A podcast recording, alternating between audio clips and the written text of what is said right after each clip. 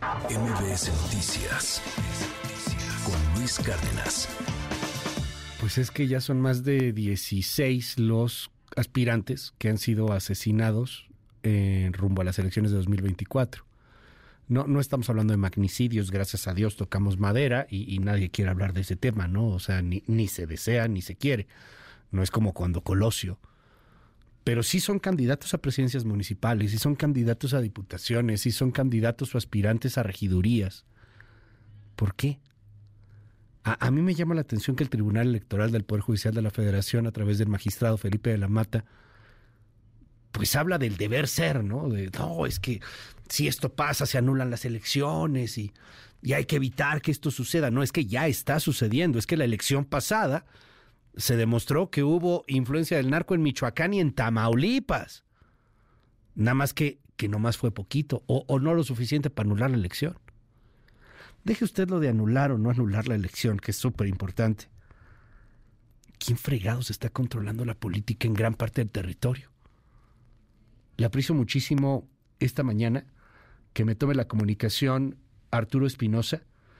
Él es parte de la consultoría Estrategia Electoral, director del think tank Laboratorio Electoral y desde la elección pasada, bueno, desde siempre, eh, pues ha, estado enfocado en contar este tipo de cuestiones, los, la, violencia contra eh, los aspirantes, contra la clase política y la consecuencia que tiene la misma. Arturo, te mando un abrazo. Gracias por tomarme la llamada. ¿Cómo estás? Buenos días, Luis. Me da mucho gusto saludarte. Oye, cuéntanos un poco cómo van los, los conteos. O sea, veía por ahí en, en algunas publicaciones de, del día de ayer, de antier, pues que ya estamos hablando de 16, si no me equivoco, aspirantes que han sido asesinados rumbo a 2024.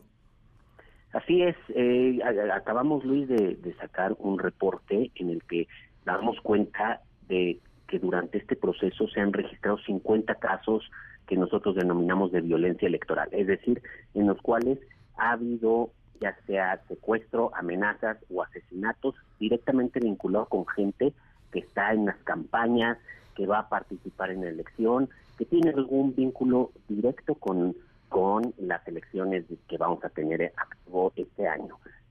Perdón, de esos 50 casos, advertimos que 33 son asesinatos y de esos 33 asesinatos, 16 son directamente a algún aspirante o precandidato, lo cual pues, nos parece bastante alarmante porque además de esos de esos 33 asesinatos, tan solo entre enero y los primeros días de febrero se fueron 12.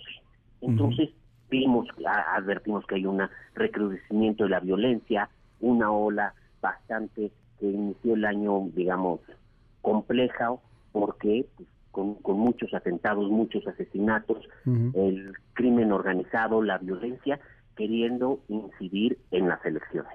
Híjole, los datos son para llorar.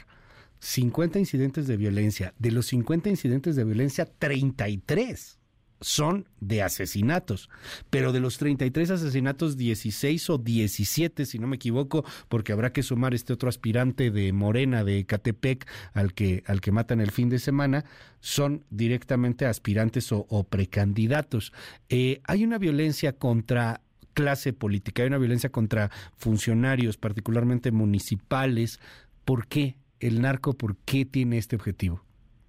Mira, la verdad es que es, difícil determinar el objetivo. Nosotros llevamos tres elecciones federales consecutivas haciendo este seguimiento y este monitoreo y creo que lo que hacen falta es información para saber exactamente qué está pasando, crear un auténtico mapa de riesgos y advertir muchas otras cosas, lo cual requiere este, bastante investigación y, digamos, mucho trabajo. Nosotros lo que vemos es que efectivamente el ámbito municipal es el que muestra más debilidad. Nuestros municipios, eso lo sabemos, tienen poca fortaleza y cada vez le quitan más desde eh, temas presupuestales, la preparación de su policía, eh, el, todo el andamiaje municipal es bastante débil y ahí es donde los grupos criminales buscan tener más injerencia en la toma de decisiones del gobierno. ¿Para qué? Pues no lo sabemos a ciencia cierta, imaginamos que es un tema de control desde esos territorios, porque probablemente sean territorios en donde realicen parte de sus operaciones o, a veces son territorios por donde pasan, e incluso lo hemos visto en algunos reportajes periodísticos. Es también un tema a veces de controlar hasta tema, eh, cuestiones económicas como es son los las contrataciones públicas o como es el, el cobro de piso en muchos lugares. Eh, lo que vemos es, y lo que preocupa es que esto condicione las elecciones, que sean lugares en donde las elecciones no se puedan llevar a cabo libremente, ya sea porque los candidatos o las candidatas no puedan realizar su campaña, y, te pongo algunos casos, ¿no?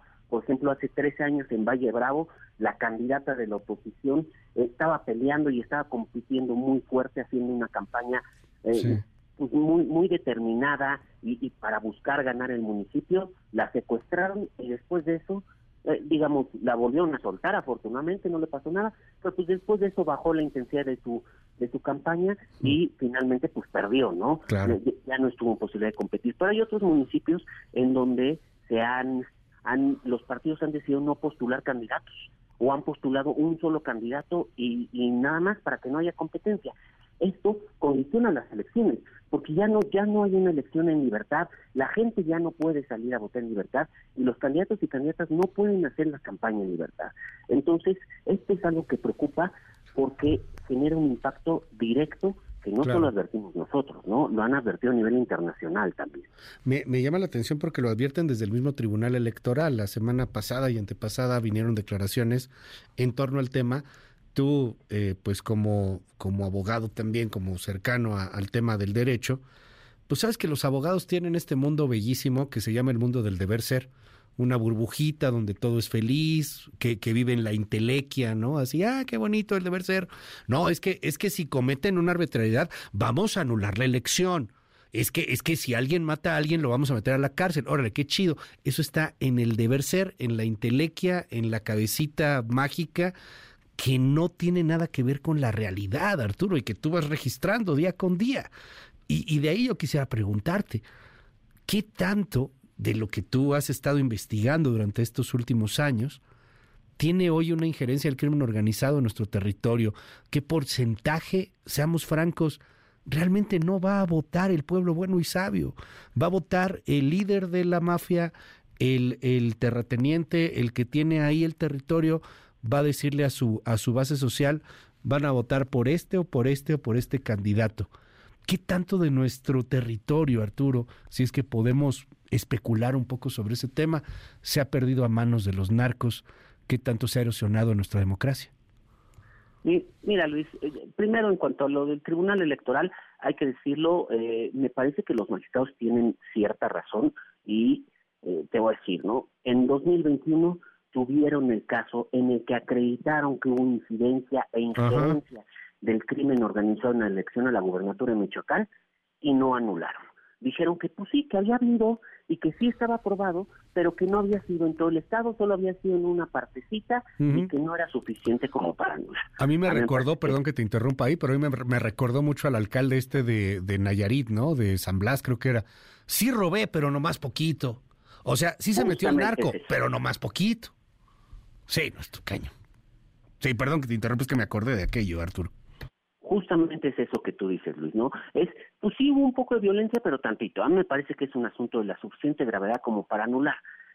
Debió de haber sido así la elección de Michoacán. Ahora, tampoco podemos generar el incentivo para que ante, eh, ante la violencia se anule, porque entonces los grupos criminales ahora lo que van a buscar es que se anule. Y te pongo otros ejemplos que va ligado con otro. No sabemos, eh, digamos, qué, qué tanto van a votar o no.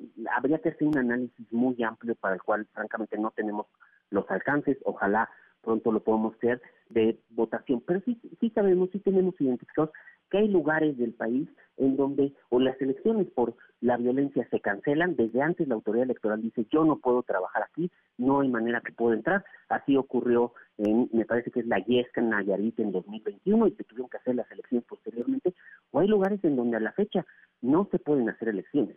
Chiapas tiene dos municipios en donde al día de hoy no se han podido llevar a cabo elecciones desde 2021. ¿Por qué? Por una, un tema de violencia y un tema de imposibilidad de la autoridad electoral de realizar un proceso electoral en esos ámbitos municipales. De hecho, en 2021 fueron cinco, se fueron elecciones extraordinarias, se llevaron a cabo en tres y en dos a la fecha sigue sin, sin poder haber condiciones para, para llevarlo a cabo. Esto creo que es, es el... porque esto te genera pues un, un vacío de poder. No hay gobernantes, hay gobernantes provisionales, la autoridad electoral sabe que no quiere entrar, el gobierno del Estado pues, tampoco hace nada, prefiere dejar las cosas así, y el gobierno federal también prefiere hacer como que las cosas no pasan. Porque hay que, hay que decirlo, aunque es un tema que impacta en las elecciones y que es un tema eh, que, que lo vemos ahorita en el proceso electoral, no es un tema que competa al INE o al tribunal, es un tema que compete a las instituciones de seguridad de este país, que son las que tienen que tomar cartas en el asunto y son las que, al parecer, pues prefieren decir que, que no pasa nada. Arturo Espinosa, te mando un gran, gran abrazo. Gracias por tomarme esta comunicación, Arturo. Y bueno, pues vamos a seguir en comunicación si nos das oportunidad. Buen día. Claro que sí, Luis. Buen día, mucho gusto. Muchas gracias. MBS Noticias con Luis Cárdenas.